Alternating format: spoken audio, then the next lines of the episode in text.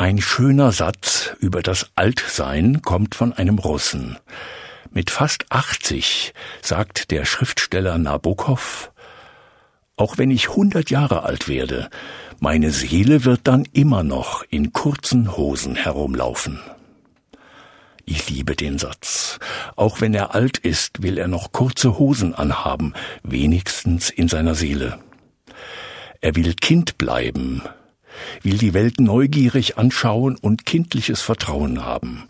Dazu passt, dass dieser Schriftsteller ein Hobby hatte, er war Schmetterlingsforscher, streifte durch Wiesen und beobachtete die bunten Fliegerchen. Er wollte klug werden, durch Hinschauen, nicht durch Besserwissen. Ich lerne mehr, wenn ich nicht immer schon alles weiß, wenn ich mehr frage als antworte, genauer hinhöre statt dauernd rede.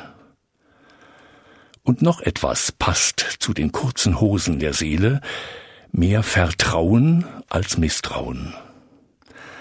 Natürlich wird man manchmal ausgenutzt. Na und? Das soll mich nicht dauernd misstrauisch machen. Vorsichtig, ja, aber Misstrauen, nein. Das haben die Menschen nicht verdient, Gott auch nicht. Viele meinen es gut mit mir. Da will ich ihnen möglichst nicht misstrauisch begegnen. Wenn etwas das Leben schön macht, dann ist es Vertrauen. Lieber einmal zu viel vertraut als immer zu wenig, auch Gott gegenüber. Da zieht meine Seele gern kurze Hosen an und sagt voller Vertrauen, Befiehl dem Herrn deine Wege und hoffe auf ihn, er wird's wohl machen.